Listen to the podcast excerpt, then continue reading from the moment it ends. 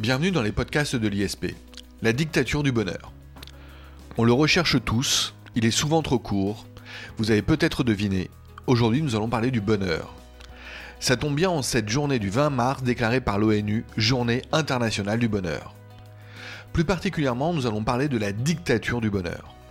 En couple ou en famille, dans les entreprises ou en société, le bonheur serait-il devenu une injonction pour répondre à cette question, j'ai le plaisir aujourd'hui de recevoir Samir Amal, maître de conférence à Sciences Po et enseignant de culture générale à l'ISP.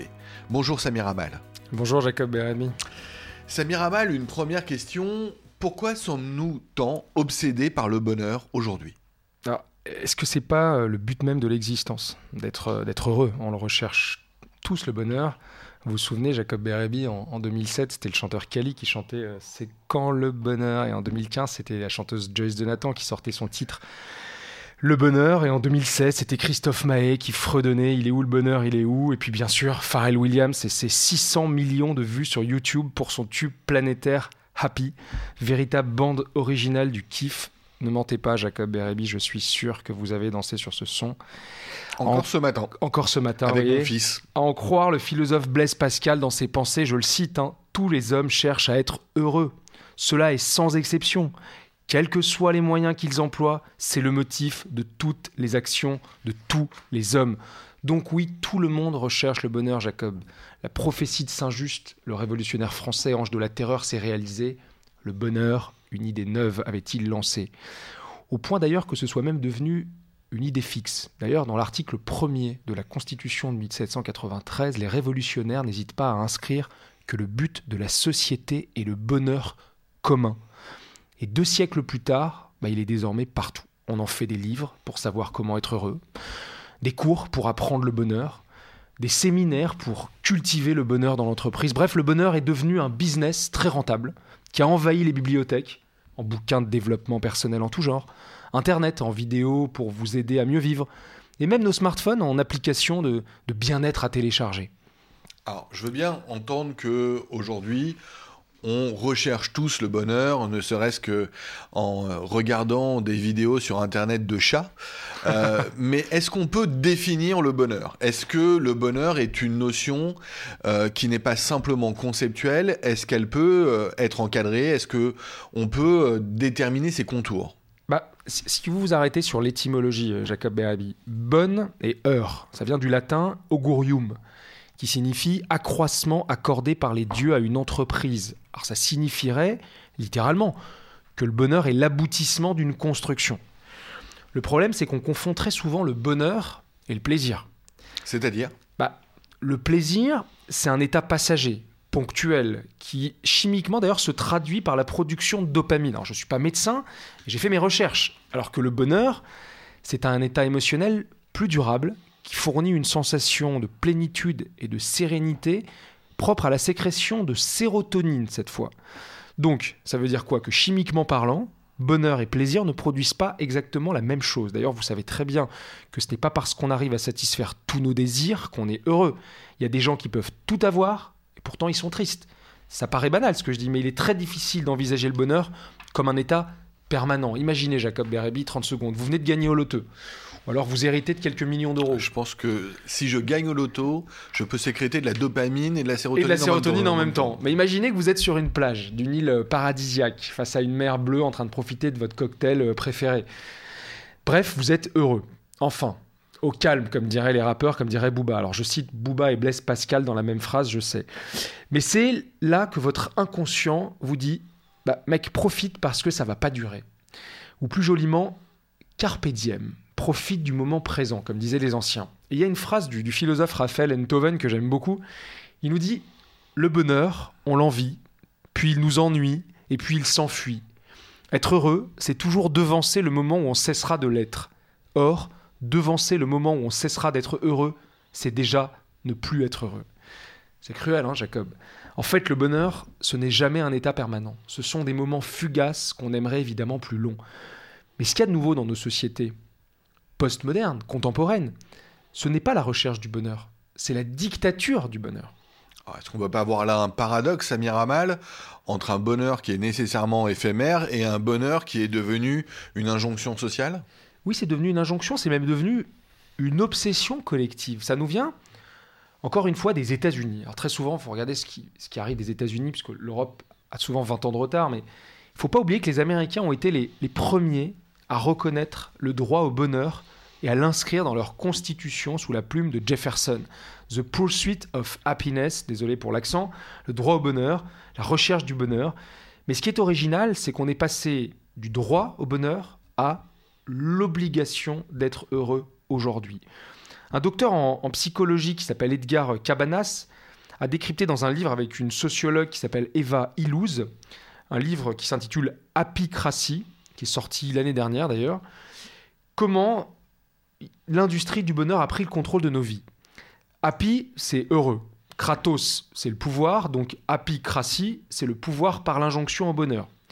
Et qu'est-ce que nous racontent ces deux auteurs? Ils nous racontent que nos sociétés ont produit une nouvelle forme de gouvernement des conduites, centrée sur les émotions positives. Et alors, Samir Amal, on peut pas considérer que c'est négatif de vouloir être heureux si? Je remarque juste que la consommation de drogues récréatives destinées à nous procurer une sensation de, bonheur explose en France. La MDMA, l'ecstasy sont en pleine croissance, notamment chez les plus jeunes, ce qui inquiète d'ailleurs le milieu médical. Évidemment, je prends ici un exemple extrême, mais pensez juste à l'effet des nouvelles technologies. Elles ont accentué cette tyrannie du bonheur. Il y a plein de travaux scientifiques et universitaires qui commencent à démontrer l'impact des réseaux sociaux sur notre bien-être mental. Allez, c'est pas beau, Jacob Bérébi. Hein. Notre santé mentale serait de plus en plus affectée par notre exposition au bonheur des autres sur Instagram ou sur Facebook. En fait, plus on se compare socialement, et plus les risques de dépression et de dépréciation de soi augmentent. La sociologue Eva Illouz, que je citais il y a un instant, nous alerte même sur ce qu'elle appelle les dangers de l'apicondrie, c'est-à-dire l'angoisse de ne jamais être heureux. Alors, on comprend mieux, Samir Amal, effectivement, les dangers à vouloir être heureux à tout prix, c'est ce que vous nous dites. Oui, ce que, je veux dire par là, en fait, c'est qu'on a développé une vision très utilitariste du bonheur. Un bonheur qu'on pourrait euh, acheter, s'injecter sur commande dans le cas le plus extrême, ou bien un bonheur qui serait un capital à faire fructifier. Et c'est la conclusion en fait à laquelle euh, arrive ce qu'on appelle la psychologie positive. C'est quoi? C'est que le bonheur se construirait. Il s'enseignerait, il s'apprendrait. En gros, euh, c'est comme s'il existait une, science du bonheur et qu'on serait tous dotés d'un capital émotionnel à faire fructifier. C'est une vision très utilitariste et très contemporaine, alors que pour les philosophes, le bonheur n'avait rien d'un capital. Chez Épicure, le bonheur, c'est tout à la fois l'absence de souffrance et la satisfaction de ses désirs, la sagesse, l'amitié ou encore la santé. Pour lui, la source de plaisir qui conditionne le bonheur, c'est de vivre une vie vertueuse. Si on va du côté d'Aristote, le bonheur, pour lui, il découle de la vertu. Autrement dit, du fait de réaliser une action vertueuse, bonne. Pour euh, Spinoza, le bonheur, il est inséparable de la raison et de la recherche de la vérité, ce qu'il appelle la félicité dans l'éthique, c'est la connaissance de Dieu, autrement dit de la nature. Euh, chez Kant, le bonheur, c'est un idéal de l'émancipation et non de la raison. Il y a pour lui euh, une illusion dans le bonheur qui, fait dire, qui lui fait dire, si la Providence avait voulu que nous fussions heureux, elle ne nous aurait pas donné l'intelligence. Et puis, euh, si on va du côté de la philosophie bouddhiste, le bonheur, c'est un état de conscience qui est autorisé par le détachement matériel. C'est hard, hein si vous voyez bien, Jacob, qu'aujourd'hui le bonheur n'a plus rien à voir avec la vertu ou la morale. Aujourd'hui, le bonheur, il vise à maximiser nos utilités. Et c'est une vision très matérialiste, très capitaliste du bien-être, et non plus une vision morale ou une vision philosophique. Ah, donc si on suit votre raisonnement, Samir Amal, c'est un, ce raisonnement très économique, euh, le bonheur serait euh, de la responsabilité de chacun d'entre nous. Exactement, Jacob Berebi. L'industrie du bonheur, avec ses gourous reconvertis aux millions de followers sur Facebook ou Instagram, nous fait croire que nous sommes les seuls responsables de notre état intérieur. Ce sont souvent les mêmes qui nous expliquent que la pauvreté ou la richesse, les échecs ou les succès, la laideur ou la beauté, et parfois de façon extrême la maladie ou la santé, sont de notre seule responsabilité individuelle. En gros, pour être heureux, il suffirait de chasser nos émotions négatives, de suivre les recettes du bonheur. En clair, d'appliquer les techniques recommandées. C'est une approche qui est techniciste, qui est instrumentale du bonheur. Je suis sûr que vous avez déjà entendu 100 fois la formule j'ai décidé d'être heureux. C'est pas un hasard si aujourd'hui la méditation, le yoga, le sport sont en plein boom. Il suffirait de libérer le bonheur qui est en nous. Les, fameuses morning routines des Instagrammeuses à la mode qui sont visionnées des millions de fois. D'ailleurs, je raconte une anecdote. Devant le succès du cours Psychology and the Good Life, lancé en janvier 2018 par l'université américaine de Yale, ils ont dû réquisitionner le plus grand amphi du campus pour accueillir les étudiants qui se pressaient. C'est quand même dingue. Donc la, la, société capitaliste a fait du bonheur une marchandise, un capital productible et reproductible. Donc les facteurs extérieurs n'y seraient pour rien dans votre état de bien-être. En gros, le message, Jacob, c'est si vous n'êtes pas heureux, ce n'est pas parce que vous êtes pauvre ou victime d'injustice ou défavorisé, c'est parce que vous ne savez pas chasser vos émotions négatives. Vous voyez le hold-up intellectuel qui fait que finalement la politique ne sert plus à rien. Du coup, c'est sûr que c'est plus facile de dire aux gens de changer eux-mêmes plutôt que de vouloir transformer les structures sociales. Et en fait, l'injonction au bonheur finit par responsabiliser les individus qui sont désormais les seuls coupables de se sentir heureux ou malheureux. Le bonheur ne serait donc qu'une question de choix personnel, c'est une vision très individualiste qui nous conduit à penser que le bonheur résulte de notre capacité à saisir les opportunités. Vous êtes malheureux parce que vous n'avez pas fait les bons choix. Vous êtes gros parce que vous ne vous alimentez pas correctement, etc. etc. Alors, Samir Amal, ces discours sont particulièrement culpabilisants. Euh, ce que vous nous expliquez finalement, c'est que ces discours donc culpabilisants créent une pression sociale sur chacun d'entre nous. Exactement. Il faut, toujours paraître euh, amical, joyeux, souriant. C'est devenu très difficile dans nos sociétés d'affirmer que nous sommes en souffrance ou malheureux. Forcément, ce serait le signe d'une pathologie qui justifierait un traitement chimique, des anxiolytiques. Je vous rappelle que la France est la championne du monde de consommation d'antidépresseurs. Et surtout, être malheureux, ça signifierait qu'on n'a pas fait les bons choix. C'est pour ça que les livres, les thérapies, le coaching euh, ou les applications d'ailleurs marchent si bien. Il y a eu une marchandisation du bonheur qui a produit, alors j'ose le mot, hein, une tyrannie du bonheur. Aucun secteur n'y échappe. Ne me dites pas que vous ne ponctuez pas tous vos messages par des smileys ou des émoticônes. Même dans les entreprises, la pression des zygomatiques est arrivée. Le smiley va devenir obligatoire dans nos mails. Croyez-moi, Jacob ah, Pourquoi le monde du travail serait concerné par cette tyrannie du bonheur? Mais parce que, regardez, les, techniques de management qui valorisent les, les employés heureux ont déjà commencé à envahir les entreprises. Alors, à première vue, c'est pas forcément négatif dans un monde où le bonheur des salariés n'a jamais été une préoccupation du capitalisme. On pourrait se réjouir. Mais c'est sans compter l'inventivité du système capitaliste, justement. Le capitalisme, en fait, a généré une nouvelle utopie, celle d'être heureux au travail. Pensez à toutes ces boîtes californiennes où on vient bosser en Bermuda, en tongs, où les pauses jeux vidéo, ping-pong et baby-foot sont illimitées, où les horaires sont à la carte, où le petit-déj est gracieusement offert aux salariés, où les bonbons sont en libre accès toute la journée, où la DRH euh, vient même vous souhaiter votre anniversaire avec un gâteau. Bref, le rêve pour les salariés français, non? Et en fait, tout ça, c'est parfaitement rationnel du point de vue économique. Ces startups, elles font pas de cadeaux, gratos. Elles font ça parce que ça améliore les performances de la boîte. En clair, on cherche pas votre bonheur pour vous faire plaisir, mais pour vous faire tenir et faire en sorte que vous soyez bien productif. Oh, dans cette perspective, sous cet angle, on ferait donc du bonheur une sorte de carburant de la productivité économique. Exactement, c'est exactement ça. Les études d'ailleurs euh, se multiplient pour démontrer que le bien-être est un des premiers facteurs de la performance individuelle, mais aussi collective. Les entreprises savent désormais combien il est important que les salariés soient heureux et plus encore qu'ils éprouvent un réel bien-être. Pourquoi? Bah, c'est très simple un salarié heureux, Jacob, c'est un salarié moins absent, moins malade, plus efficace, plus loyal envers son employeur. Je pourrais continuer la liste. Hein. Mais ce qu'on retient, c'est que le bonheur du salarié, c'est bon pour la prospérité de l'entreprise, c'est bon pour son chiffre d'affaires, c'est bon pour son image de marque. En fait, le bonheur booste les autres indicateurs clés de performance. C'est pour ça qu'il y a plein d'entreprises qui ont créé, alors ça nous vient encore des États-Unis, hein, des postes de ce qu'on appelle le Chief Happiness Officer. Alors c'est quoi littéralement? C'est le responsable du bonheur en entreprise. Alors dit comme ça, ça sonne bizarre. Pourtant c'est un vrai job, tout ce qu'il y a de plus sérieux. Et le job, il est apparu dans la Silicon Valley au début des années 2000 chez Google. Les directeurs des ressources humaines, ils ont pris conscience que pour être productif, les avantages et un bon salaire, ça suffisait plus. Il faut que le salarié se sente heureux, sinon son efficacité et sa productivité vont en pâtir. Donc, c'est de l'intérêt même de l'entreprise que d'avoir des salariés heureux. Et le Chief Happiness Officer, il a pour mission d'instaurer une culture du travail positive, d'améliorer le lien social et la solidarité dans l'entreprise, et d'organiser des activités pour fédérer les équipes. Bref, d'œuvrer à la convivialité.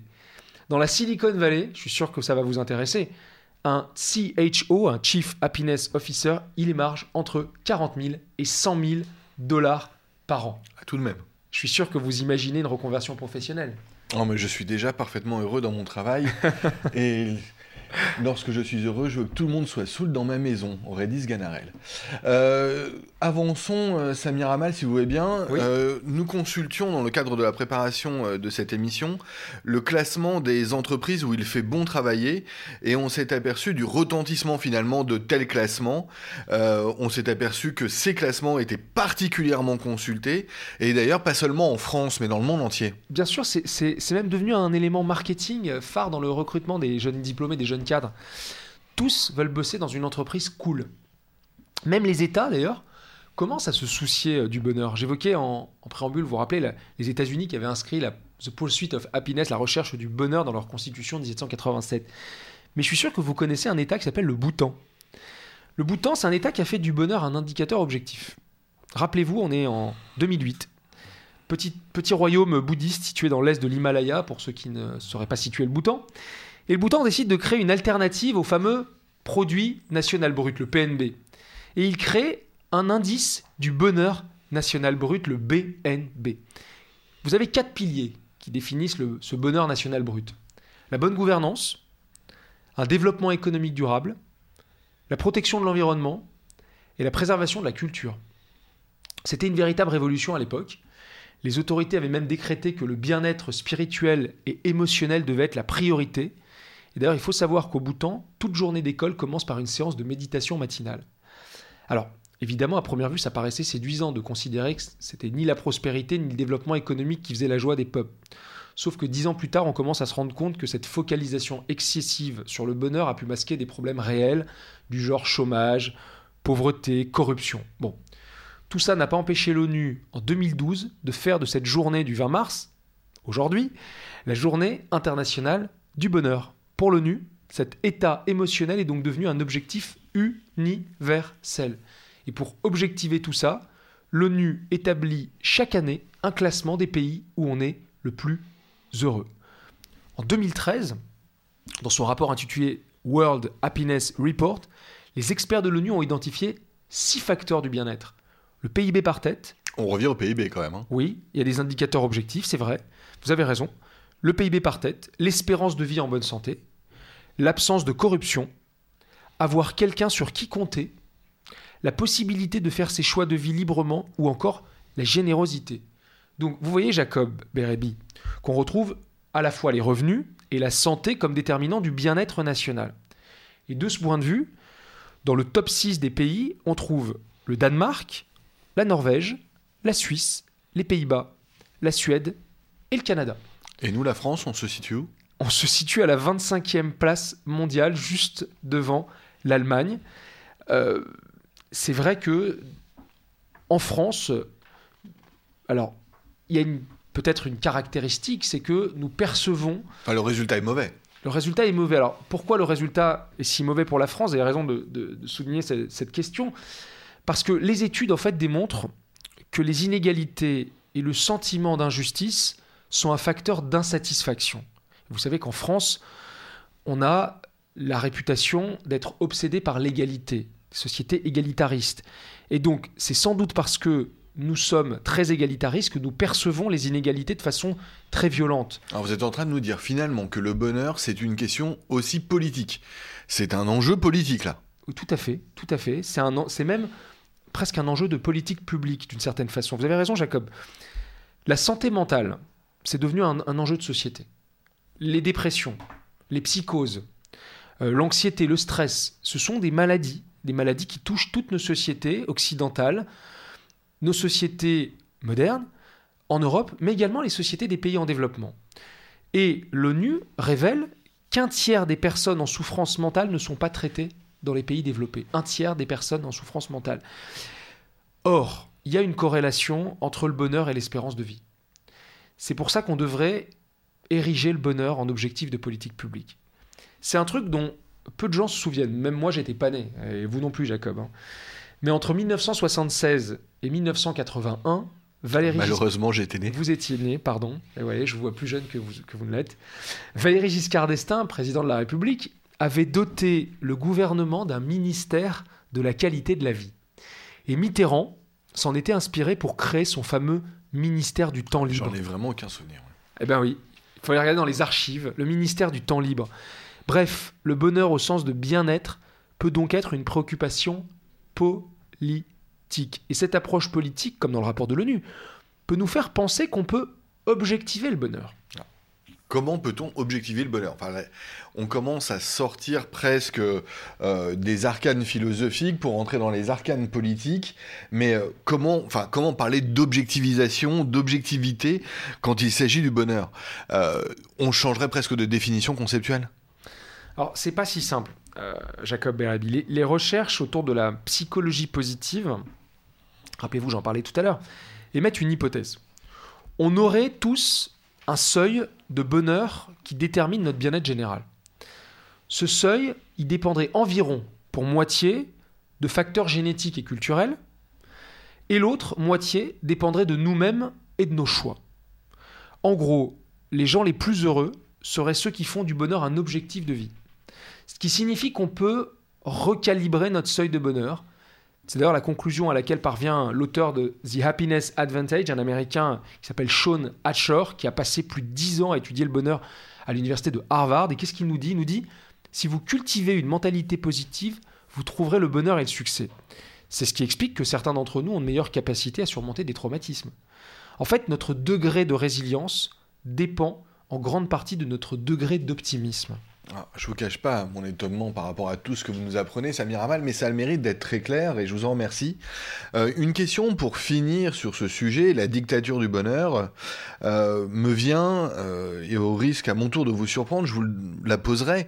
Être riche ou célèbre, avoir une vie de famille réussie, euh, simplement euh, avoir la santé, euh, est-ce que c'est ça, vivre le bonheur? Quelles sont les clés du bonheur? Qu'est-ce que aujourd'hui on peut dire être dans le bonheur, être heureux comme celui qui vit un plein bonheur? Ah bah ça, si je le savais, je serais très très riche ou alors je serais très très heureux, Jacob Ce Berardi. que je vous souhaite, Samir Amal. Ce que je vous souhaite. D'être très heureux, j'espère, je, je- je le suis. Alors je ne sais pas si c'est une réponse satisfaisante, mais en novembre 2015, lors d'une conférence TEDx, Robert Waldinger, un psychiatre américain et professeur à la Harvard Medical School, a révélé l'aboutissement d'une longue étude réalisée avec des chercheurs de cette prestigieuse université américaine. En fait, ils ont suivi le quotidien de 724 personnes à la loupe pendant 75 ans. C'est la plus longue étude dans ce domaine. Et le résultat est juste saisissant. Ce qui rend heureux, accrochez-vous bien Jacob, c'est de ne pas être seul. En clair, la solitude tue. Et plus important encore, c'est la qualité et l'intensité des relations avec les gens qui nous entourent qui déterminent notre bonheur. Donc en filigrane, qu'est-ce que vous voyez Jacob Berabi Ce qui nous rend heureux, c'est l'amour. Parce que l'homme est un animal social. En voilà une bonne raison pour aller retrouver nos amis et les gens que nous aimons ce soir. Merci Samir Amal. Peut-être voulez-vous en profiter pour passer une annonce. Vous-même célibataire, je sais que votre maman serait parfaitement heureuse que vous trouviez l'amour. C'est le moment peut-être? Mais j'ai peut-être déjà trouvé l'amour, Jacob. Samir Amal, merci. Euh, nous nous retrouverons bientôt pour un nouveau podcast. Au Merci. revoir à tous. À bientôt.